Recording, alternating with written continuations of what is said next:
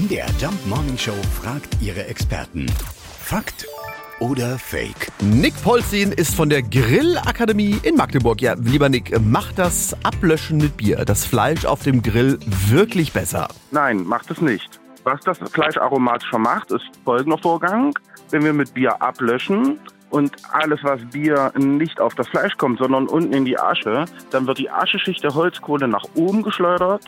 Und wenn diese Ascheschicht oder diese hochgeschleuderte Asche am Fleisch hängen bleibt, dann gibt es dann diese Aromatik, die wir meinen. Ich persönlich muss das nicht haben. Was ich haben möchte, ist der Geruch vielleicht.